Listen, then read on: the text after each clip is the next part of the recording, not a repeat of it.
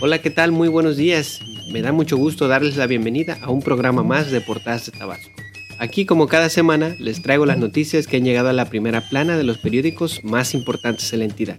Mi nombre es Oscar Frías y vamos a dar inicio al resumen de noticias. Comenzamos con el periódico Novedades de Tabasco que en su edición de hoy, lunes 23 de enero, informan que la tarifa de luz doméstica subirá 7.1%. A partir de este mes, las tarifas de la Comisión Federal de Electricidad tendrán un incremento del 7.1% como parte de los ajustes previstos por la inflación anual. Así, los usuarios del servicio doméstico percibirán un aumento de 0.945 pesos por cada uno de los primeros 75 kWh consumidos. No obstante, como parte del esquema de planeación de la Secretaría de Hacienda y Crédito Público, se, se tienen destinados 76.625 millones de pesos para subsidios de este suministro. Igualmente informan que las exportaciones no petroleras suman 7.5 millones de pesos, perdón, millones de dólares en Tabasco. Y lista App Setup para preinscripción en línea a escuelas de nivel básico. Concluyen con información de la colonia Tercer Milenio que sigue con agua, perdón, sigue sin agua y con pésimos servicios. Ahora pasamos al periódico Diario de Tabasco. Eh, inician con eh, pues una muy triste noticia. Esto sucedió en Veracruz. Sicarios asesinaron a seis personas en la carretera a Jalapa, entre ellos dos menores de edad.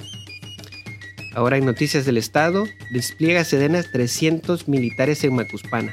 Los soldados fueron enviados para resguardar a los ciudadanos y combatir, y combatir los delincuentes que operan en esta zona del estado.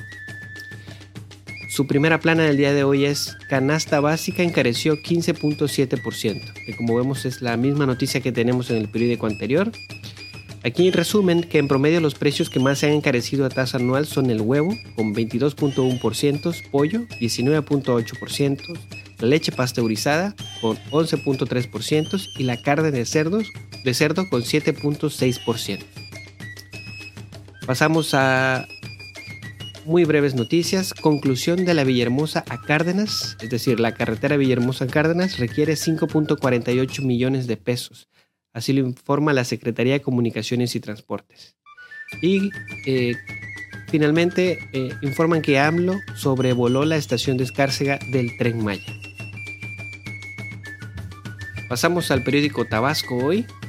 En su portada de este día informan que miles de personas se unieron a la danza del Pochó, que es una maravilla en Tenosique, Tabasco, y les recomiendo que vayan a visitar. Eh, muertos anónimos en Tabasco. Esto porque hay 391 cuerpos sin reconocer en la fiscalía. Y además, timan con el juego de la bolita en el mercado. Así que tengan mucho cuidado. Concluimos pues con el periódico Diario Presente. Cumple 4T con obra carretera. Inauguran el tren Chontalpa en tronque autopista Chuapas o Chuapas o. Permitirá comunicar de manera más rápida a Tabasco, Veracruz y Chiapas. En representación del presidente de México, el secretario de Gobernación Adán Augusto López acompañó al titular de la Secretaría de Comunicaciones y Transportes, Jorge Núñez. Agradecen familias beneficios con las viviendas que entregó Fonatur. Y concluyen con, vaya, una otra noticia política, que es la bienvenida al nuevo colaborador del CIT, Diego Elías Cedillo. Con esto concluimos las noticias del día de hoy. Muchas gracias por escucharnos en este su programa Portadas de Tabasco. Recuerda que puedes seguirnos a través de todas las plataformas de audio como lo son Spotify, Apple Podcasts, Google Podcasts y demás. También, si nos está escuchando por primera vez, recuerda que en Spotify mostramos el video y las capturas de todos los periódicos que estamos revisando. Sin más, me despido. Mi nombre es Oscar Frías y puedes seguirme en mi Twitter, arroba OMMFrías, escrito con Z, eh, para enterarte de cuando subo los episodios. Eh, para enterarte de cuando subo los episodios, así como veas cualquier otra noticia que comparto que es de gran interés para el Estado. Y con esto cerramos. Nos escuchamos el día de mañana y que tengas hoy lunes un excelente día.